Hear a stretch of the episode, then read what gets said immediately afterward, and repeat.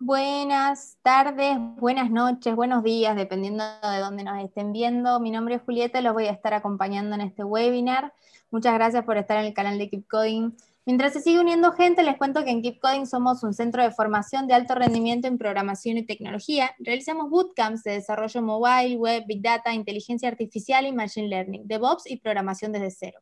También tenemos un bootcamp de ciberseguridad y nuestro último lanzamiento, el Master Bootcamp en Programación y Tecnologías Exponenciales, que dará inicio en DIT en septiembre de 2021. Así que si quieren saber más opciones de formación y muchas cosas más que tienen en nuestra página web, pueden visitarnos en keepcoding.io. Ya les voy a estar dejando el enlace en el chat. Pero como los dije antes, hoy estamos aquí para un webinar, este webinar tan esperado de metodologías OKR, la clave del éxito, porque no todo va de programación y tecnologías, muchachos y muchachas. También hay que saber cómo organizarse y para eso nos acompaña Rafa Lucero Palau, consultor, formador y coach en Kaizen Lean y Mejora Continua desde 2001 y creador del modelo 4P29, El Camino del Kaizen. Así que sin nada más por decir de mi parte, los voy a dejar con Rafa para que tome las riendas de este webinar y nada, pueden ir dejando todas las preguntas que tenga en el chat y las vamos a ir respondiendo en los últimos ratitos del webinar. Así que bienvenido, Rafa. Fenómeno, Julieta, muchas gracias. Eh, muchas gracias y, muchas gracias a todos por estar, por estar esta tarde con nosotros, por eh, invertir, esperemos que no perder, esperemos que invertir una horita de vuestra vida en un tema, yo creo que apasionante, yo creo que, interesante, ¿eh? pero al final de la sesión sois vosotros los que lo diréis si ha sido así o no ha sido así. Si os parece, voy a empezar a compartir mi pantalla, ¿vale? Para que veáis un poquito la presentación que he preparado para vosotros. ¿Vale? Se llama, la presentación se llama Metodología OKR, la clave del éxito. Es un, nombre atractivo de sesión, ¿verdad? La clave del éxito. Bien es cierto, ¿vale? Eh, que no hay una sola metodología que te garantice el éxito, no hay nada que te garantice el éxito, solo el trabajo duro al final, ¿de acuerdo? Yo, yo esta, esta frasecita que os comento ahora la aprendí, la aprendí hace ya muchos años, porque, ¿verdad? Muchas veces en las empresas hacemos lo que podemos, ¿no? Muchas veces vamos corriendo, como digo yo aquí, eh, como pollo sin cabeza, ¿eh? hacemos lo posible, hacemos lo que podemos, ¿verdad?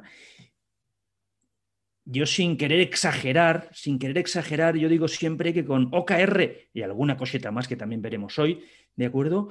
Podemos pasar de hacer lo posible en tres palabras, ¿vale? Podemos pasar a que sean dos, solas, dos, dos palabras juntitas, hacerlo posible. No sé si habéis pillado bien el cambio de significado tan drástico que es el hacer lo posible, el hacer lo que pueda, ¿verdad? A hacer lo posible, a, poder lograr el cambio, a poder lograr el éxito. Y una de las claves que vamos a ver hoy es el, OKR, el OKR que es, es una metodología precisamente para, para, tratar, para tratar de lograr el éxito. Dejadme un poquito, si os parece, aunque sea unos minutos, unos minutos de gloria para que, para que me presente aquí delante de vosotros, ¿vale? Deciros, como bien ha dicho Julieta, soy Rafa Lucero, eh, soy ingeniero industrial, ¿vale? Eh, de aquí de la Universidad Politécnica de Valencia. Acabé hace algún que otro año ya. Voy por los 48 años. Eh, empecé a trabajar en la Ford, en la fábrica de automóviles que tiene, que tiene Ford aquí en Valencia, donde estuve prácticamente cuatro años de mi vida ya aprendiendo sobre todas estas cosas de, de Kaizen, de Lean, de mejora continua. Luego estuve en Faurecia, que es otra empresa industrial, también proveedora del sector automoción donde seguí aprendiendo pues, todas estas cosas, las que luego han sido mi, profesión. Y luego todavía antes de, lanzarme a, la consultoría, eh, todavía trabajé en otra empresa eh, multinacional finlandesa de difícil pronunciación, eh, se llama Huktamaki, ¿vale? suena un tanto, un tanto complicado de pronunciar la palabra, pero, pero ahí estamos. Y desde el 11 de septiembre del 2001, que todos seguro sabéis dónde estabais aquel día, me dedico a formar, a ayudaros en proyectos a las empresas en el camino de la mejora continua, donde lo que vamos a ver hoy, desde luego, es una parte importante, pero no es la única. ¿Vale? Eh, deciros, como veis, había alguna foto mía, estoy ahí con Isao Yoshino. Isao Yoshino es un manager de Toyota que me lo he traído, me lo he traído de España varias veces pre-pandemia, siempre. ¿eh? Ahora llevamos obviamente dos años que no viene nadie y no hacemos nada, nada, nada cara a cara, ¿de acuerdo? Pero es una persona de la que he aprendido muchísimo, ¿vale? Y con la que he compartido muchísimas jornadas y muchísimas horas donde me ha explicado muchísimas de las claves del Kaizen del Link, que sabéis que quizás la empresa del mundo donde mejor se ha desarrollado todo esto es en, es en Toyota, ¿de acuerdo? Y para que sepáis un poquito más de mí, oye, pues mirad la parte de las fotos debajo, eh, pues hace poquito más de tres años, también todo pre-pandemia, eh, que ahora tampoco hay pruebas ni hay nada, eh, tuve el día deportivo más fantástico de mi vida, que hice un Ironman. Un Ironman, no, no sé si sabéis lo que es, pero son 3,8 kilómetros nadando, 180 kilómetros en bici y un maratón para acabar. ¿Y por qué lo pongo? Bueno, no lo pongo para que digáis, oye, qué, bufarrón que es este tío que se está, se está pegando aquí el moco con lo que ha hecho. Lo digo porque eh, para mí tiene un gran símil con lo que vamos a ver hoy, ¿vale? Porque al final el triatlón, el Ironman que hice en su día, fue un objetivo que me puse importante en mi, en mi vida deportiva, ¿vale? Y, obviamente no lo, no lo hice por, casualidad, lo hice, como luego veremos, ya os pondré un ejemplito, eh, os hice, lo hice porque me hice un plan. No basta simplemente con, tener objetivos. Ok, eh, también os dejo por aquí eh, un poquito de publicidad. Llevo, llevo unos meses haciendo un podcast sobre toda esta historia del Kaizen, del Lean, de la mejora continua. Os dejo aquí los links a las diferentes plataformas donde lo, tenemos subidos. Vamos ya por el episodio 18 y os invito, por favor, a que lo escuchéis y no solo lo escuchéis, sino que por favor eh, os pongáis en contacto conmigo, ¿vale? Y si alguno de vosotros quiere algún día participar en alguno de estos, de estos podcasts, estaría encantadísimo, ¿vale? Y hablamos del, del, Kaizen Lean y lo que ha comentado antes Julieta, hemos hecho, hemos hecho un modelo, hemos hecho un modelo que llamamos 4P29 y que no os voy a contar todo el rollo desde luego hoy, ¿eh? que estamos, vamos centrados al tema de OKR, pero yo, yo, yo simplifico mucho todas las empresas, ya seáis muchas tecnológicas, que muchas de las que estáis en el webinario de hoy, sois tecnológicas, pero me da igual que seáis empresas tecnológicas, que seáis empresas industriales, que seáis empresas de servicios, que trabajéis en hospitales. Una empresa al final, ¿qué es? Una empresa al final es un grupo de personas más pequeño o más grande, dependiendo cómo de grande sea vuestra empresa, en la que hacéis unos ciertos procesos, una serie de cosas ¿vale? Para, por supuesto, generar esos productos y servicios, para venderlos y ganar dinero, bla, bla, bla. Muy bien. Pero sobre todo sois un conjunto de personas que realizáis una serie de procesos. Y como los procesos no son perfectos, ¿sabéis lo que tenéis todos todos los días? Lo sabéis, lo que tenéis todos todos los días. Lo que tenéis todos los días son problemitas. Medianos, pequeños y grandes. Y al final esto de la mejora continua, ¿qué es? Esto del Kaizen Lean, digo yo, ¿qué es? Esto del Kaizen Lean no es más que estas tres palabras que empiezan por P. Con las personas lo más contentas, lo más felices que puedan estar estas personas, tratar de, de mejorar los procesos, de mejorar la forma en la que trabajamos para solucionar, para minimizar esos problemas. Estas son las tres primeras P's del modelo 4P29, que insisto, tampoco os voy a soltar mucho rollo. Pero la parte 29 habla sobre la idea del Kaizen, que la idea del Kaizen que es hacer un poquito cada día, un poquito cada día. Yo tengo, tengo una, historia que no os voy a contar hoy, pero que eh, eh, el resumen es que si en vuestras empresas todas las personas todos los días mejoraran apenas un segundo, pero eso lo hiciéramos todos los días, durante todos los días, durante durante un mes, durante un año, durante tres años, al final la mejora sería realmente drástica. Podríais mejorar el 100% de vuestros resultados en tres años. Pero eso parte de que utilicemos la cabecita de todas las personas todos los días un poquito. Esto no va de que un superingeniero o un super tío super brillante o una super persona super brillante haga grandes cosas. Esto va de que todos seamos un equipo, de que todos utilicemos la cabecita y que todos mejoremos un poquito todos los días. Pero os he dicho, os he dicho que el modelo es 4P29, ¿verdad? Yo os he hablado de las tres primeras Ps, muy rápido, ¿sí? De las personas, de los procesos, de los problemas y de la historia de los 29 segundos. ¿Y cuál creéis que será la cuarta P del modelo 4P29? Pues sin duda la que nos ocupa hoy.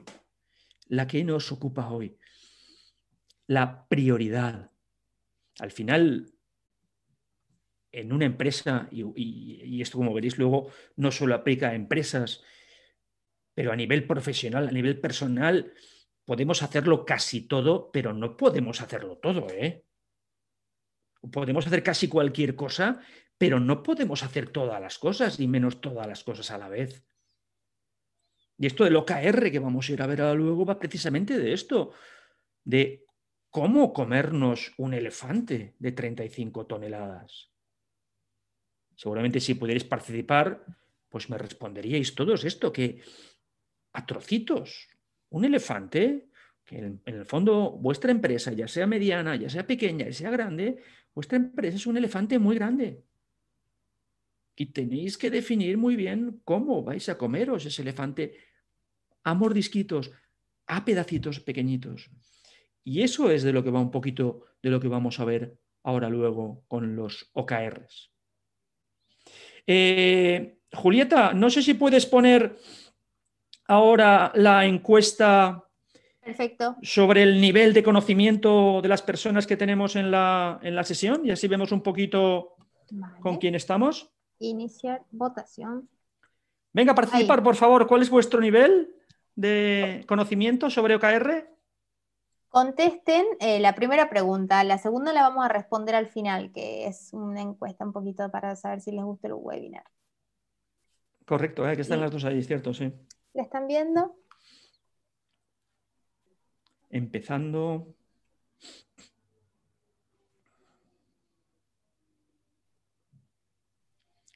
La segunda pregunta no la contestéis todavía, ¿eh?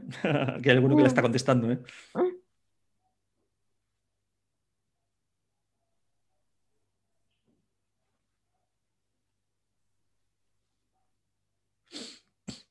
Ah, no deja enviar si no contestas las dos preguntas, comentan. Ah, ¿eh? Vale, vale, pues contestar algo y luego la volvemos a poner. No os, preocupéis, ¿eh? Ponemos un 10 día, dice alguno, ¿eh? bueno. vale, sí, van votando, van votando, fenómeno. Vale, pues tenemos un poquito de todo, ¿eh? Hay alguno que no ha oído nada, otros que han oído algo, ¿no? Otros que ya tienen cierta experiencia. Vale, Vale, y lo otro, insisto, eh, disculpar por el problema de la votación, de haber puesto las dos preguntas ya, pero sí que parece cierto que si no votabas no podías, no podías, no podías saber. ¿eh? Vale, hay de todo un poquito. Ningún súper experto. ¿eh? Yo, yo, odio, entre comillas, la palabra experto. ¿eh? Yo digo que puede haber gente con experiencia, con mucha experiencia, pero autodenominarse uno a sí mismo experto ¿eh? a veces es complicado. Yo digo que soy experto aprendiz siempre. Venga, pues, pues la, cortamos ya si quieres, ¿eh? La cortamos ya si quieres y luego ya la volvemos a poner al final otra vez, ¿eh? Pero hay un poquito, hay un poquito, hay un poquito de todo. Vale. Fenómeno, pues luego, luego la relanzamos. ¿Vale? sigo, sigo compartiendo mi pantalla, a ver. ¿Mm? Vale. Pues vamos, vamos a. Vamos a hacia el siguiente punto, ¿de acuerdo? Que va sobre eh, algunos, algunos síntomas de que necesitamos, necesitamos esto del OKR, ¿de acuerdo? Que algunos de estos síntomas pueden ser estos, ¿no? Que a mí me encanta la segunda, ¿eh? que, vamos siempre corriendo de un lado para otro, pero a veces no sabemos muy bien hacia dónde vamos. ¿eh? Y no hablo sentido deportivo, ¿eh? hablo en sentido, eh, en sentido empresarial, ¿verdad? Muchos proyectos en marcha, muchas cosas en marcha, pero poquito éxito en, las, en cada una de las iniciativas que empezamos, ¿no?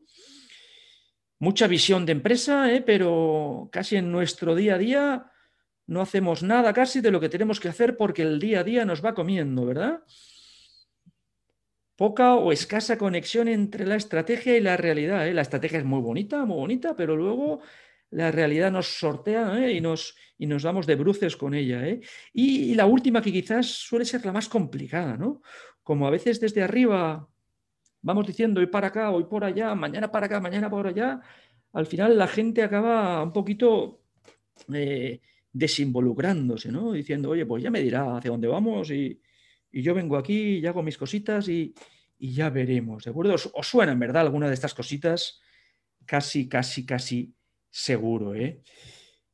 Fijaros qué frases más buenas ¿eh? de, Andy Grove, que fue uno de los, de los que desarrolló todo esto en las OKRs. hay demasiada gente que trabaja demasiado para conseguir muy poco.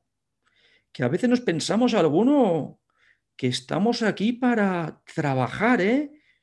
El otro día puse un artículo, uno de los podcasts que podéis escuchar en, en, mi, en mi canal, que hablaba de que los directivos trabajan una media de casi 71 horas a la semana, que viene a ser casi 14 horas al día. ¡Qué barbaridad! Y muchas veces para conseguir, no te digo muy poco, ¿no? Pero, pero no estamos aquí para, para, trabajar solo. ¿eh? Y fijaros qué, frase más bonita también del el CEO de Vox, una empresa tecnológica. ¿eh? Dice, siempre hay un porcentaje significativo de personas que trabajan en cuestiones erróneas. ¿Mm? El desafío es saber identificarlas. Yo, yo, añado tanto a las personas como a las cuestiones erróneas cuáles son. ¿Mm? Pero muchas veces suele pasar eso. ¿eh? Y muchas veces suele pasar que en las empresas tratamos, ¿eh? tratamos de hacer muchas más cosas de las que realmente podemos manejar. ¿Os lo habéis preguntado muchas veces? que os pase eso en vuestra empresa? ¿Que parece que lo queréis hacer todo a la vez?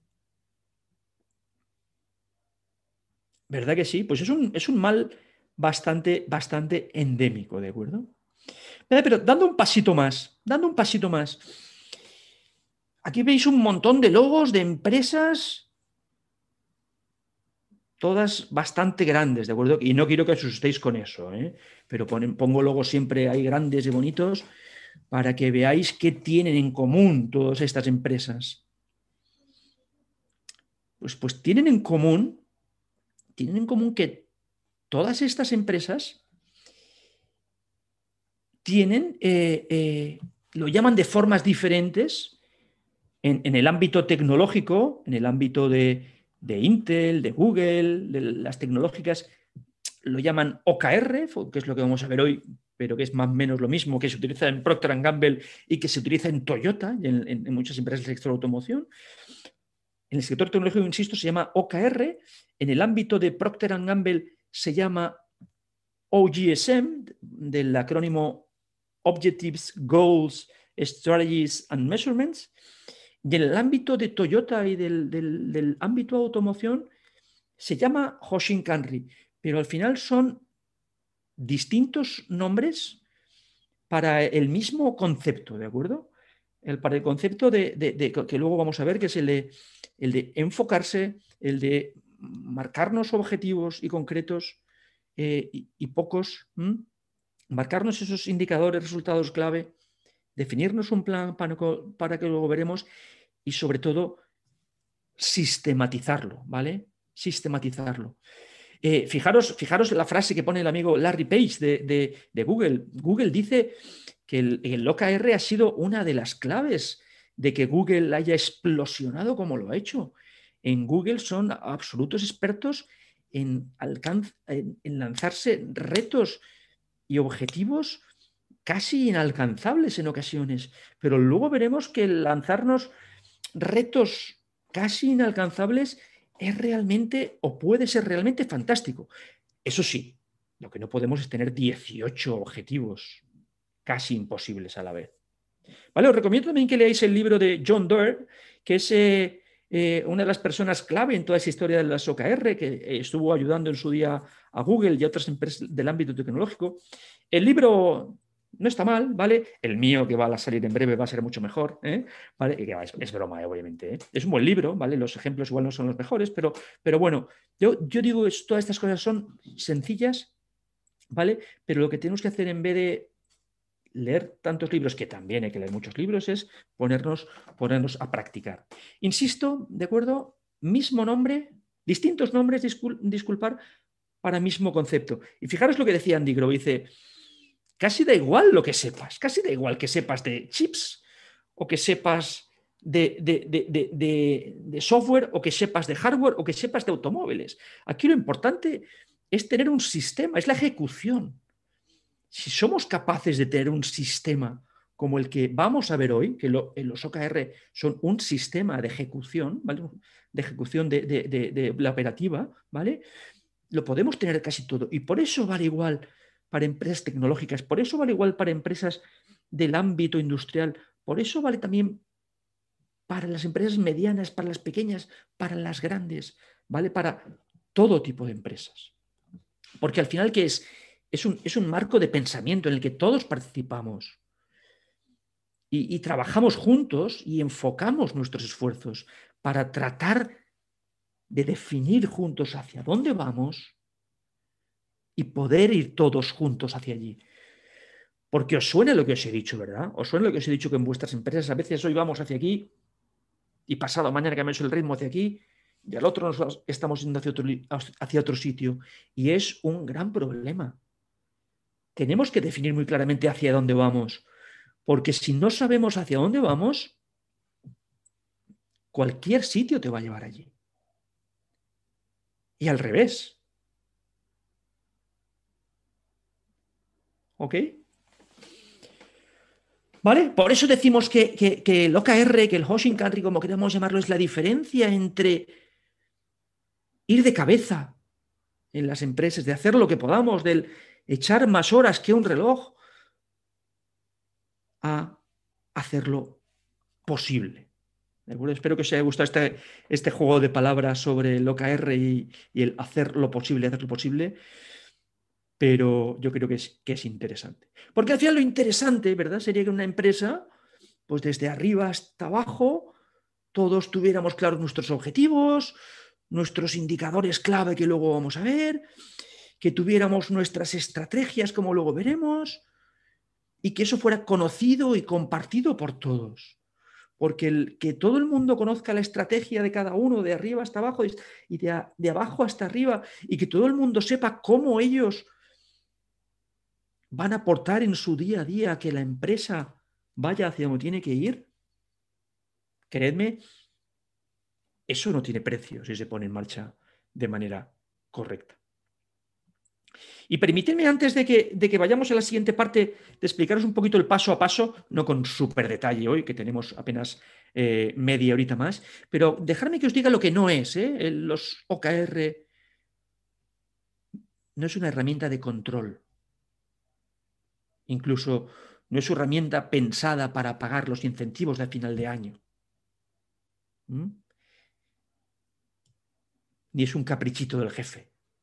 El OKR como os he dicho antes con el tema de las 3 Ps, las 4 Ps y el 29, es importante y priorizar es importante, pero hay más cosas aparte de esto. No os creáis que el OKR es la solución a todos vuestros males. ¿Ok? Bueno, ¿y cómo lo hacemos? ¿Cómo lo hacemos esto?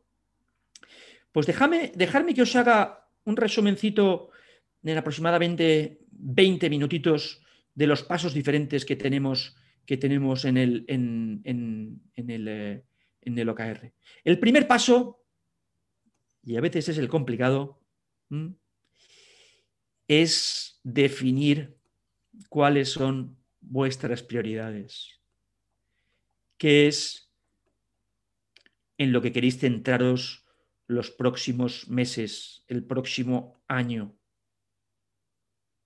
Porque muchas veces acabamos teniendo, acabáis teniendo dos, tres, cinco, ocho, quince prioridades. ¿Y sabéis qué es lo que pasa cuando tenemos 15 prioridades? Que no tenemos ninguna. Tener cinco prioridades, tener ocho prioridades, es como no tener ninguna. Yo cuento muchas veces que soy, soy muy, muy chistoso y cuento unos chistes muy malos. Yo cuento muchas veces el chiste aquí de, sabéis que están, están dos vascos recogiendo setas, ¿verdad? y llega Pachi y dice, eh, Iñaki, Iñaki, ¿qué me he encontrado aquí? Algo con los recogiendo las setas. Y viene Iñaki, coge el reloj que se había encontrado el Pachi con las setas, le coge el reloj, el, Rolex, lo tira a 50 metros y le dice a, a Pachi, Pachi, ¿estamos a setas o estamos a Rolex? Chiste malísimo, desde luego malísimo, y mis chistes son muy malos. Pero tenéis que definir las prioridades. No podemos estar a todo a la vez. Tenéis que definir para los próximos tres meses a por qué vais, a por setas o a por Rolex. ¿eh? Y si sois capaces de centrar el tiro, lo demás va, va a ser mucho más sencillo. Pero insisto, y que luego hablaremos que en vuestras empresas de los KPI, hablaremos de eso también, que la palabra clave del KPI es la, la K de key, ¿verdad? Y no podemos tener 17 keys, 25 keys. Cuidado, cuidado con eso. ¿Vale? Y tenemos que tener prioridades porque lamentablemente los días tienen 24 horas y tenemos los recursos que tenemos. Y, no podemos servir el océano. Luego, quien quiera, le puedo mandar un artículo que escribí muy gracioso sobre esto, sobre no podemos hervir el océano. No podemos hacerlo todo. Pero si os centréis en unas pocas cosas, será mucho más factible que podáis tener éxito, que podamos tener éxito. éxito. Si perseguimos, esta frase es de mi amigo Yosino, ¿eh? aunque seguramente no sería suya, ¿eh? pero, si, si tratamos de perseguir cuatro liebres a la vez, es que no vais a, no vais, no vais a cazar ninguna. En cambio, si tratamos de perseguir una liebre, también será complicado, ¿eh? no, será tan, no, será tan, no será tan difícil como cazar las cuatro. Y no será fácil cazar una solo, pero si vamos a por una, eh, será seguramente mucho más sencillo que cazar las cuatro. Y al final es un tema, un tema de elecciones, es un tema de estrategia al final también, porque tenemos que elegir lo que queremos hacer y tenemos que elegir lo que, lo que no vamos a hacer, porque oportunidades y cosas pasan todos los días. Pero nosotros tenemos que tratar de ir hacia lo que queremos ir. Porque si vamos hacia aquí, pero resulta que mañana vamos hacia allá y pasado hacia allá, y al final es lo que suele pasar en las... Yo no os digo que no nos olvidemos del resto, pero, pero casi, pero casi, ¿eh? Miremos un poquito de reojito y vayamos hacia lo que tenemos que ir, vayamos hacia lo que más nos interesa, vayamos hacia nuestras prioridades. Porque si no, complicado. Lo importante, si queréis hacerlo bien, es hacerlo desde arriba de la compañía y luego llevarlo para abajo y de abajo para arriba. Esto no quiere decir que de abajo para arriba solo, y por eso son las, las flechas en dos direcciones. Si no estáis en el nivel de arriba, pues lo podríais hacer a un nivel medio. Pero honestamente, eh, a un nivel medio no va a acabar de funcionar esto bien. Porque esto, una de las cosas malas del OKR es que si trabajáis en una empresa, tiene que ser una cosa de empresa. Porque imaginaos que vosotros tenéis un departamento, lo hacéis esto y lo hacéis muy bien, pero resulta que los que os marcan las prioridades y las directrices están a otras cosas. Pues lamentablemente no lo vais a poder hacer correctamente. Pero insisto, una vez lo definamos arriba, tratemos de consensuarlo entre las, todas las partes, para que al final cada una de las personas que trabajen en vuestras empresas sepan dónde tienen que ir. Venga, ya hemos definido prioridades, primer pasito. Ahora es donde vamos a empezar a definir nuestros objetivos y nuestros resultados clave. Me encanta esta frase, la dirección es más importante que la velocidad. Porque hay muchas personas, muchas empresas que van, que vamos muy rápido, pero no sabemos muy bien a dónde vamos. Cuidado, cuidado. Tenemos que definir nuestros objetivos, tenemos, que elegir nuestras metas. Y la recomendación aquí y la clave es que los, objetivos deben de tratar de ser eh, eh, cualitativos, palabras, no métricas. Son los que nos tienen que decir el, qué queremos lograr, qué dirección queremos seguir. ¿Mm? No son en sí mismo la meta. La meta va a ser, como ahora veremos, los, los resultados clave, los key results. Y aquí lo importante, ligándolo con lo que vamos de ver las prioridades, es que tengáis pocos objetivos. Pocos objetivos. Y lo pongo en rojo, que es pocos, ¿vale? Pues lo tendréis que ir viendo poco a poco. Hay gente radical en esta filosofía que dice, uno, que dos objetivos ya son muchos.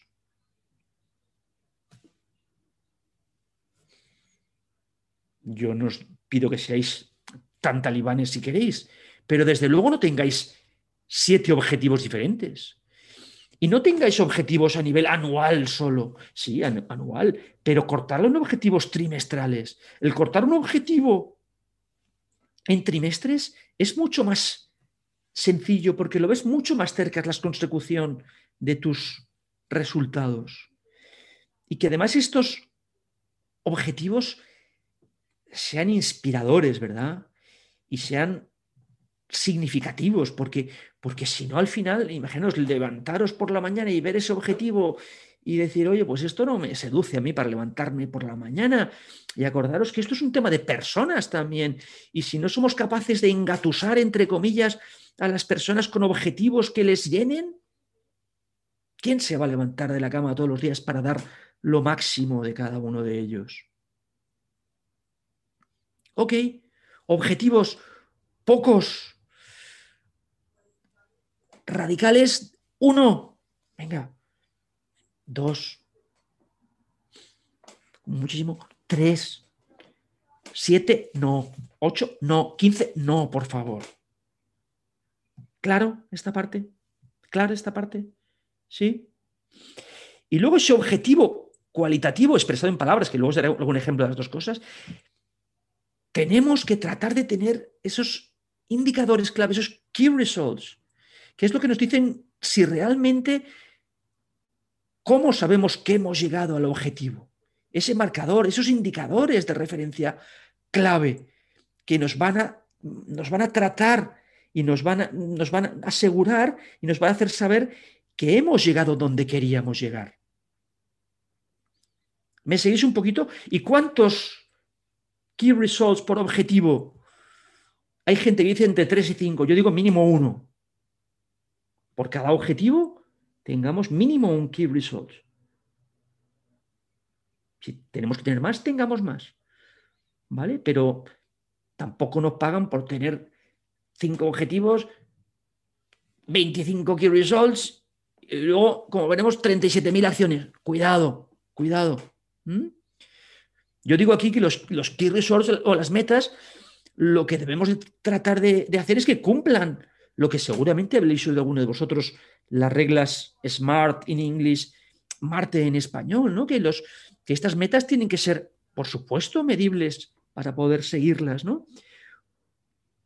Por supuesto, la A de alcanzable. Pero hablaremos un poquito más de eso. ¿eh? Y la tercera R, yo creo que es lo más interesante, que es la R de, retador. Que sea algo que nos diga, oye, vamos a por ello. Imaginaos que tenéis una, meta actual, un objetivo actual, que es un 2% de, clientes insatisfechos, ¿no? por decirlo una tontería. Y resulta que os, os marcáis una meta de que el trimestre que viene bajarlo al 1,95. No parece muy retador, ¿verdad?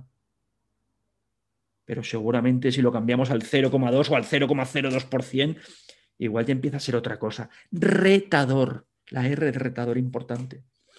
La T de basado en el tiempo, como os decía antes, objetivos anuales, partámoslos en trimestrales y el trimestral vayámoslo viendo semana a semana, mes a mes para ver cómo luego veremos si estamos donde queremos estar. Y sobre todo la parte de específico.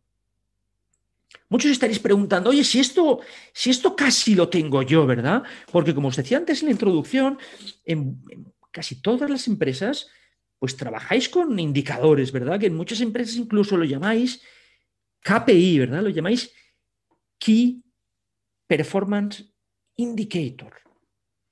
¿eh? KPI La KPI es de Key. Insisto una cosa, esto del OKR, esto del Hoshinkanri es foco, foco en alguno de ellos. No me importa, no soy nadie para que me importe o me deje importar, ¿eh? pero no está mal que tengáis cuantos indicadores queráis tener. Pero centraros en aquellos que la consecución de las metas y los objetivos te permita llegar a tu objetivo. ¿Me explico? Y, y no pueden ser 17. Aquellos en los que nos centremos son los que tienen que tener un cambio significativo. Oye, y el resto, el resto de indicadores que tengamos, pues que se queden como están. ¿eh?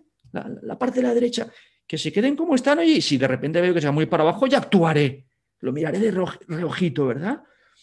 Pero los que me van a hacer que consiga mis objetivos, estos indicadores clave, vamos a por ellos y vamos a marcarnos indicadores y vamos a marcar los retos reales. Se dice en el ámbito del OKR dos tipos de, de, retos, ¿no?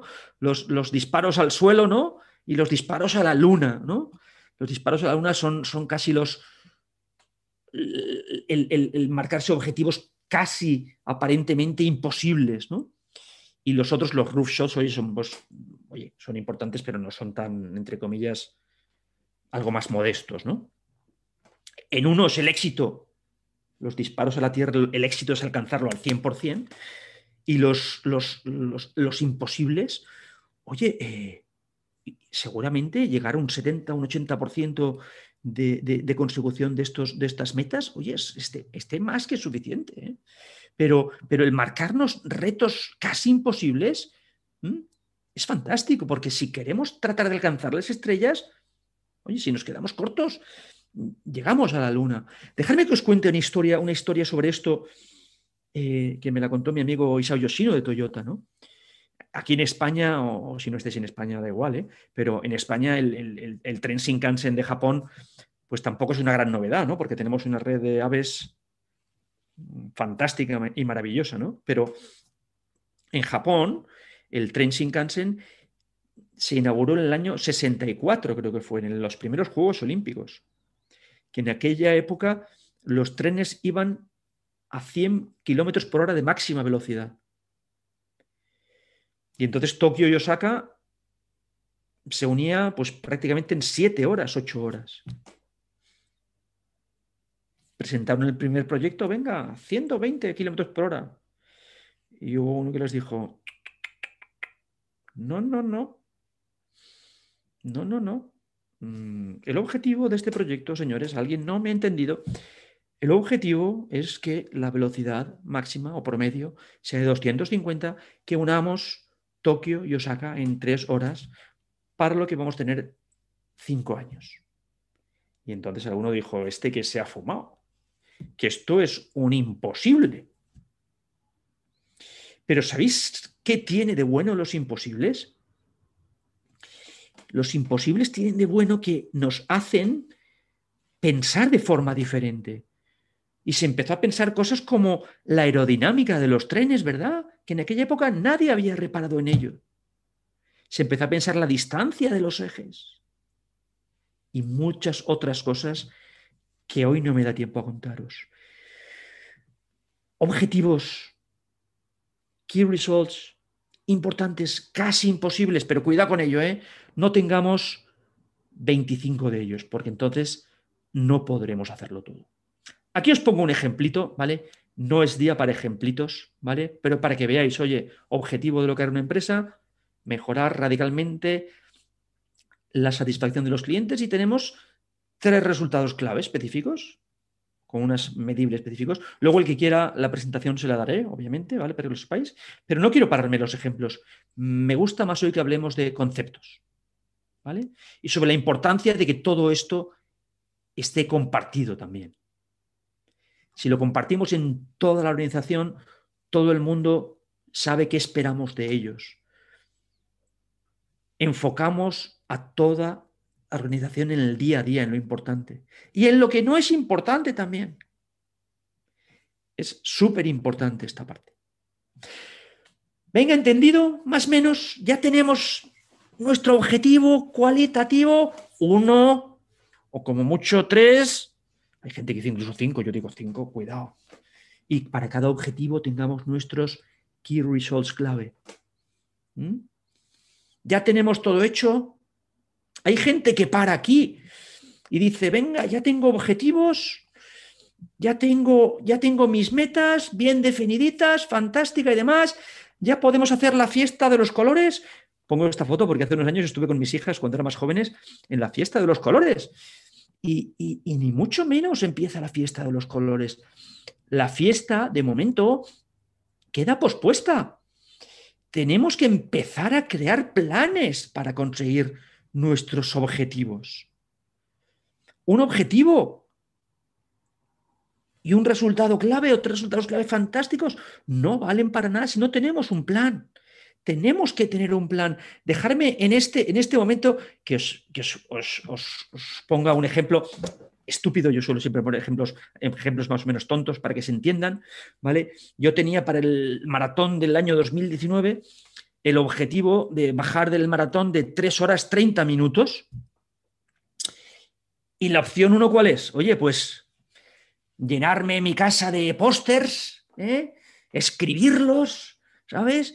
Y, soñar con ello, comprar un reloj más bueno y decir, venga, ya está, fantástico. Y el día que iba a ser el día 6 de diciembre, creo que iba a ser el, maratón, ir allí, correr y, y ya está.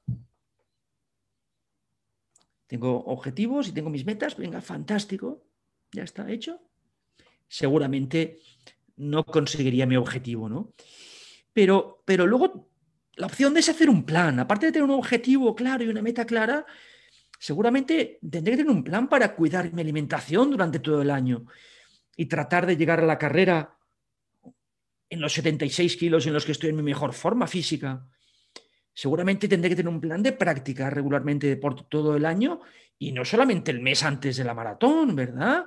Correr dos veces por semana, pero además seguir yendo en bici y nadar. Y seguramente, si quiero hacer mi mejor marca en el maratón, pues tendré que cinco meses antes del maratón hacer un, hacer un plan más detallado. Incluso contratar a un entrenador que me diga cada día, los últimos cuatro meses, qué día tengo que salir para hacer carga, qué día tengo que hacer para hacer series, y luego hacerlo.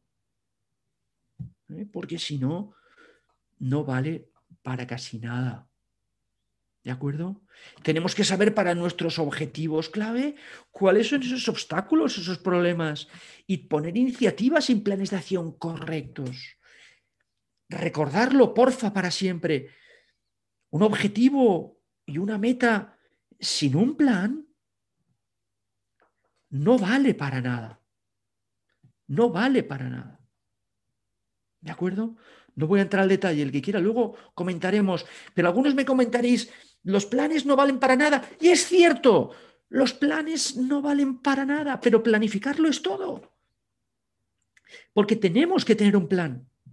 Y el plan no va a ser perfecto, ni muchísimo menos. Pero por lo menos tenemos un plan, una guía de lo que tenemos que ir haciendo para llegar a nuestro destino en el tiempo acordado. Porque si no, seguramente no lo lograremos. Bueno, pues siguiente paso, ya tenemos nuestros OKRs, ya tenemos nuestros planes, ¿ya nos vamos a la fiesta de los colores o qué? Lástima que nos pueda, nos pueda ver, ¿eh? pero la fiesta sigue quedando pospuesta. No es suficiente con tener objetivos, con tener metas, con tener planes. Ahora viene la realidad. Ahora viene el ponerlo en marcha. Y no solamente el ponerlo en marcha, sino el medir, el revisar, el chequear, el modificar. Porque los planes nunca son como esperados. Y dejarme en este punto, ¿vale? Que os, que os, que os, que os, que os haga otro ejemplito muy tonto, ¿no? Imaginaros, imaginaros que tengo muy claro, definido, que mi objetivo es retirarme en esta fabulosa isla que tiene sus palmeritas y sus cocos y mi objetivo es llegar a la isla en cuatro días. ¿eh? ¿Ok? Y he hecho el plan de ruta más o menos para ahí, todo fantástico. En este ejemplo no valen los, los, los, pilotos automáticos de los barcos, ¿eh? para mi ejemplo. ¿eh? Oye, pues ¿qué puede pasar? opción una, primera opción. ¿Mm?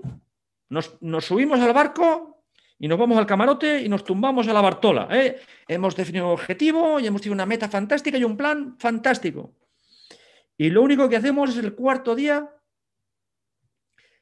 salir del camarote y ver si hemos llegado a la isla. ¿Qué creéis que pasaría? ¿Habríamos llegado a la isla? Pues yo os aseguro prácticamente 100% seguro de que no habremos llegado a la isla, estaremos en cualquier otro lado menos en la isla, ¿eh? por las corrientes de aire, por las corrientes marinas, por mil, mil y una cosas. Y el día 5, el 6 y el 7 estaremos perdidos todavía sin saber cómo llegar a nuestra isla fabulosa. ¿Vale? Démosle una vueltecita más. Imaginaros que seguimos con el mismo objetivo, nos metemos en nuestro camarote el día que vamos, pero en vez de revisar solamente al final de los cuatro días, nos da por revisar al final de cada día, oye, ¿dónde estamos? Y en función de dónde estamos, pues vamos tomando, vamos revisando un poquito nuestra ruta y vamos modificando un poquito nuestra ruta. ¿Qué creéis que pasaría en nuestro ejemplo?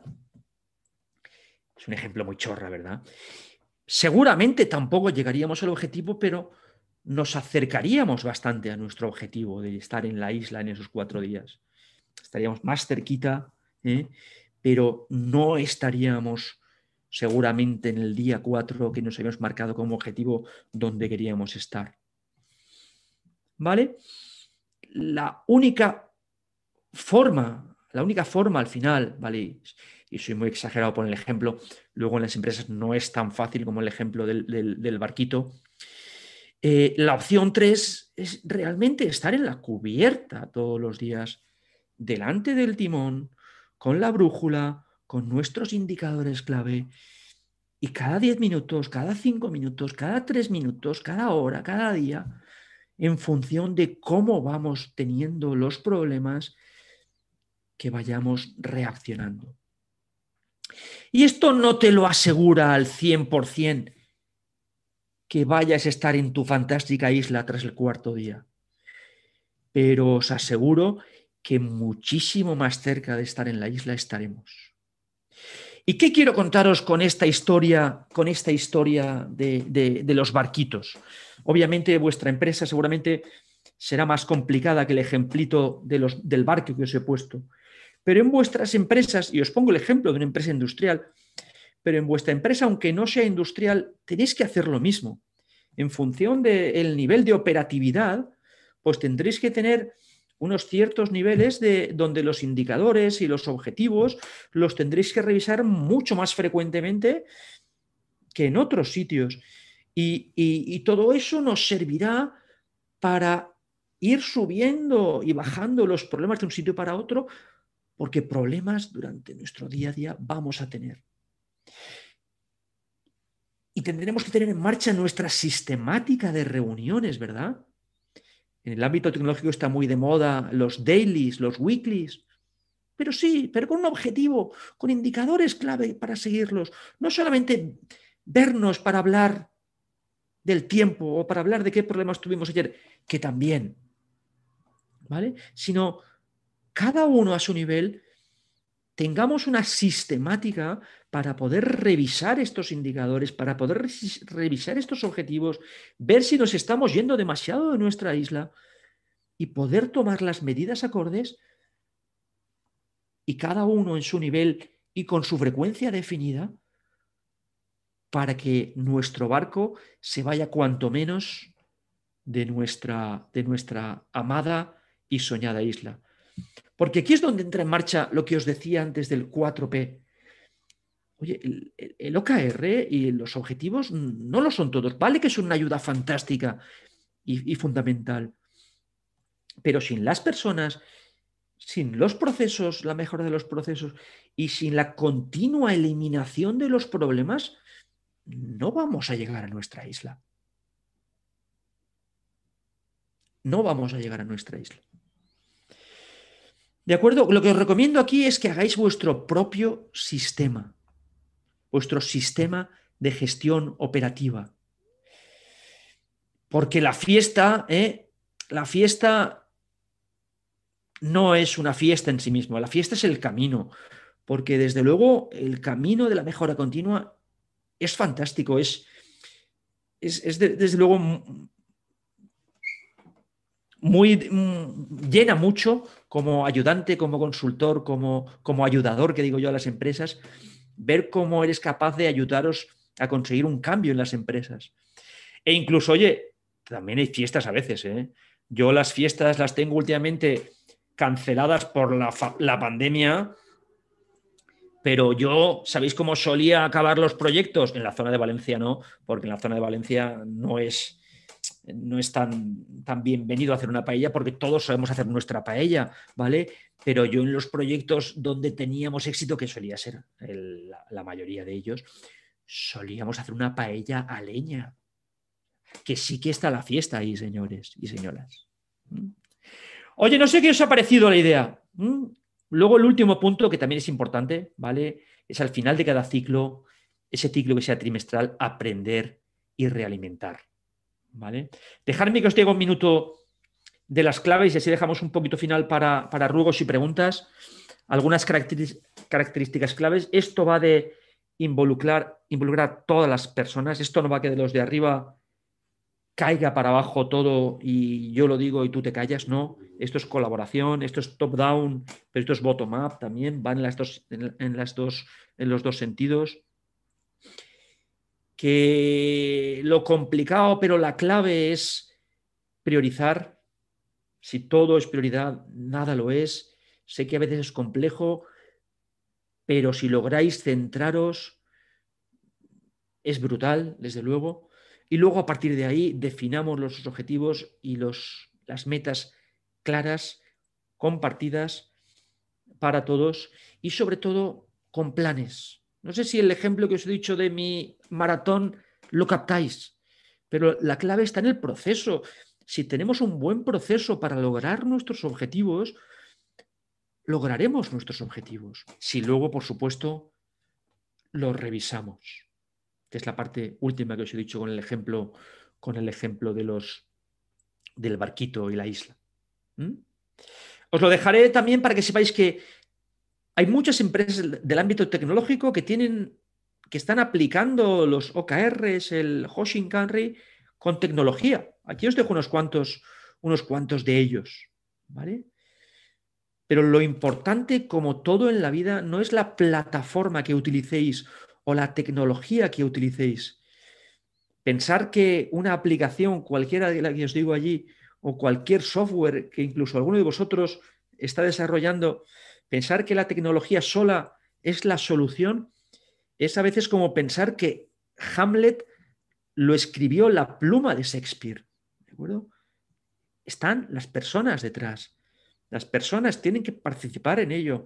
Y mm, dejarme que, que os despida, que me despida la sesión antes de las preguntas con cómo lo hacen mis amigos de Toyota. Mis amigos de Toyota no lo hacen con tecnología y con software lo hacen con su hoja de papel, con su A3, en el que en cada una de las áreas, en cada uno de los departamentos, cada una de las personas, se define sus objetivos, se define sus key results y lo van corriendo, lo van corriendo, lo van corriendo, trimestre por trimestre. Oye, pues si os parece, lo, vamos a dejar aquí, vamos a dar el paso a preguntas. ¿Te parece, Julieta? No he sido muy rápido. Si es momento de poner, de poner la, encuesta y dar paso a las preguntitas.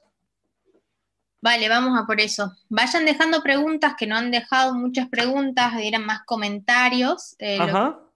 así que voy a poner la carita también. A ver, alguien, eh, bueno, por decir eh, algunos comentarios de lo que me preguntaban, eh, ¿en dónde van a poder encontrar la presentación para repasar los conceptos? Mañana vamos a enviarle un mail con la grabación de esto que va a estar alojada en el canal de YouTube.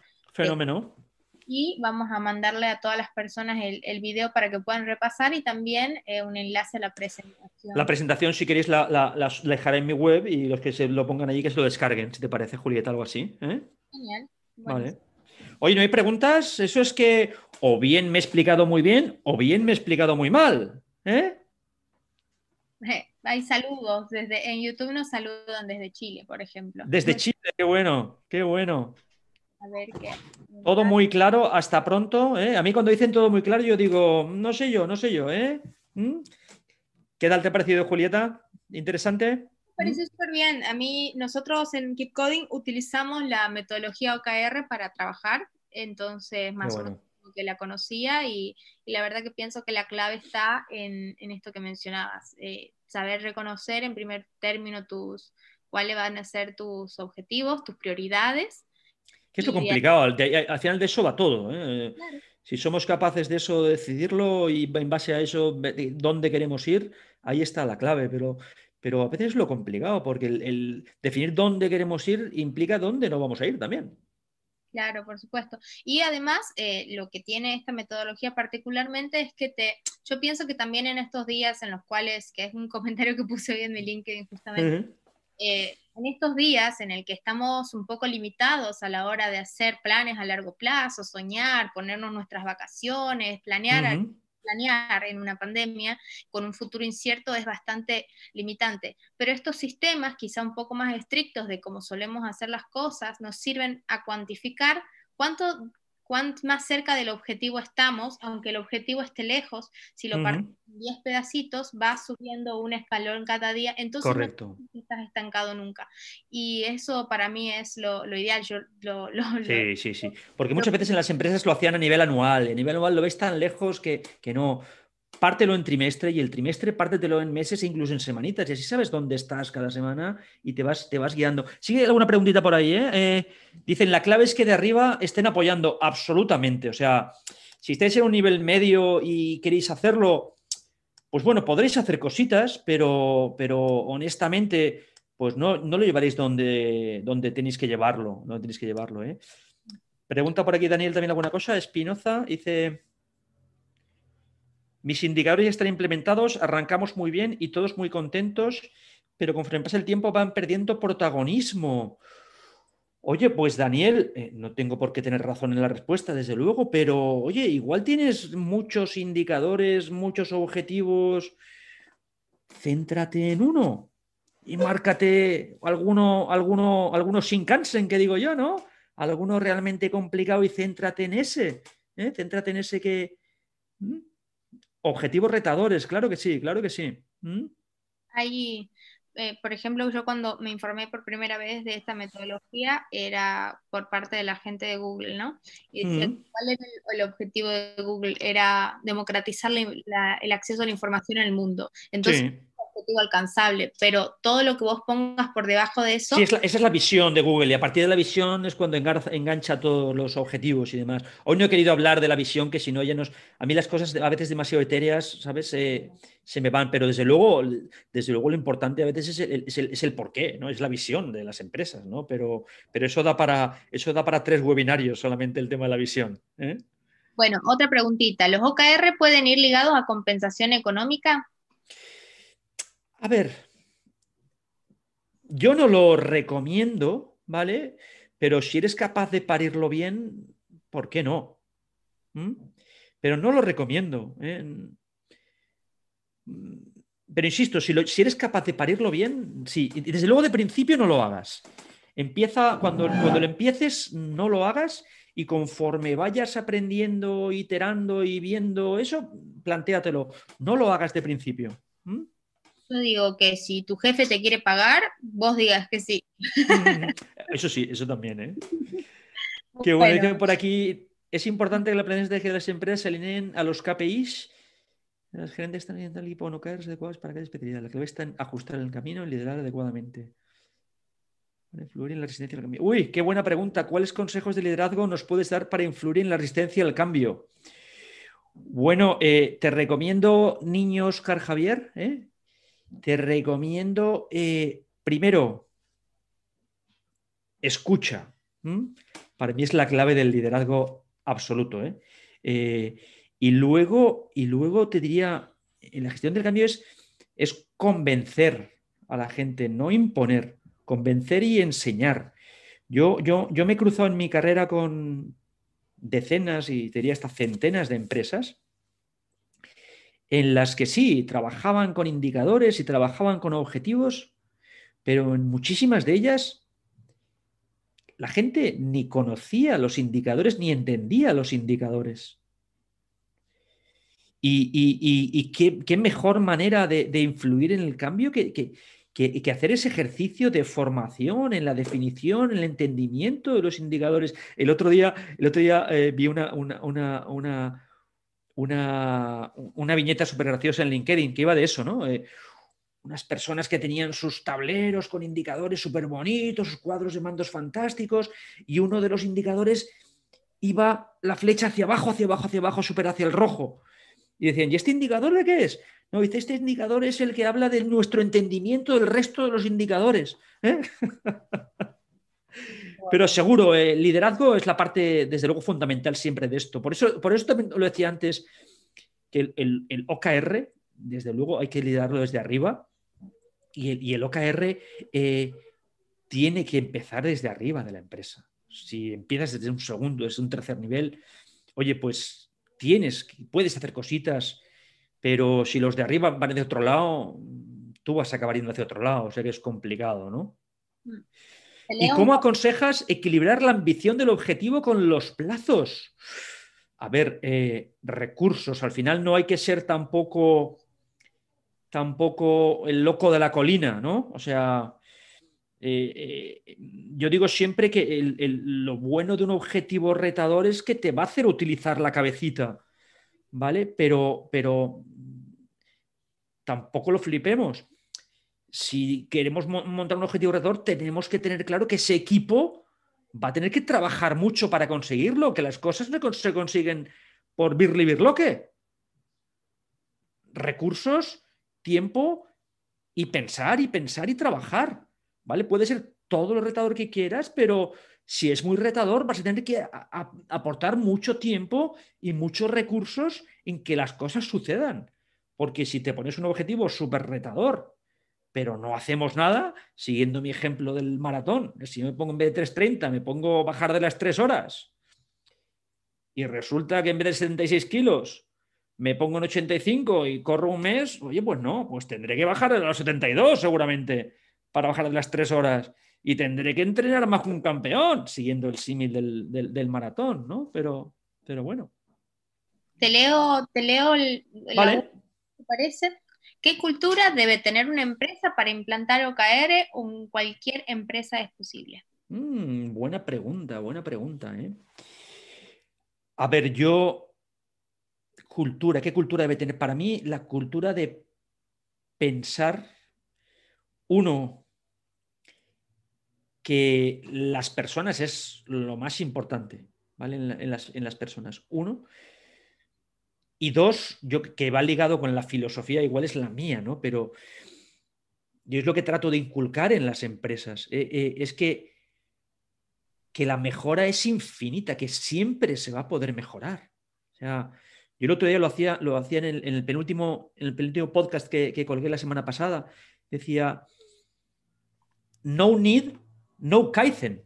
O sea, si no tienes necesidad, si tú o tu empresa o, incluso tu jefe o, el dueño de tu empresa se cree ya que es el mejor y que todo lo hace perfecto y divino y fantástico, poco tienes que hacer, ni con OKR ni con casi nada.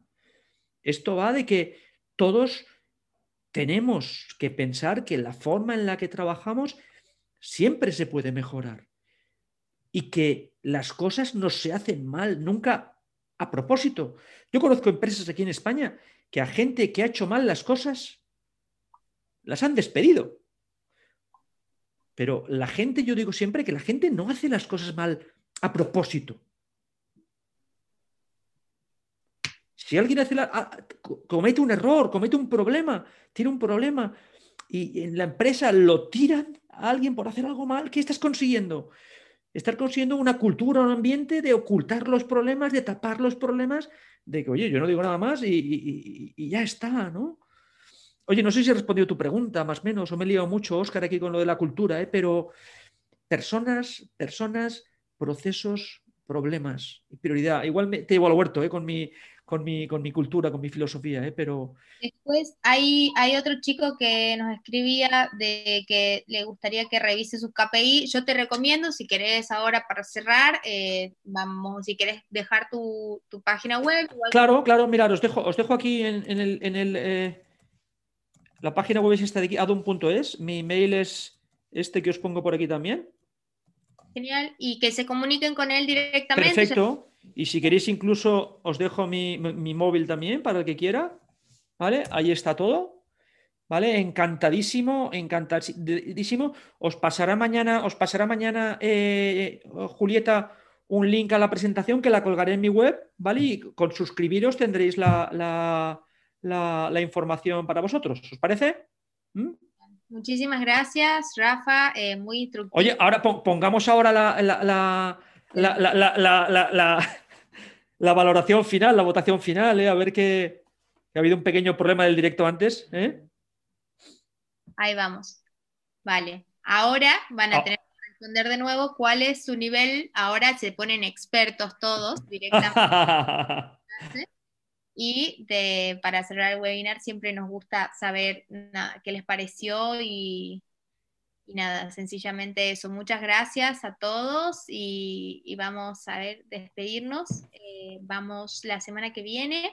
Tenemos dos webinars más, como siempre. La semana que viene vamos a estar enseñando CSS Houdini y también tenemos el lanzamiento de nuestra sesión informativa del Bootcamp 0. Eh, está el, mail, etcétera, que preguntan acá por el chat. Está puesto un par de comentarios antes todo el, contacto de Rafa. Con subir un poquito ya lo pueden ver. Muchísimas gracias. Fenómeno. A vosotros, Julieta, un placer haber estado con vosotros, ¿vale? Y para lo que queráis.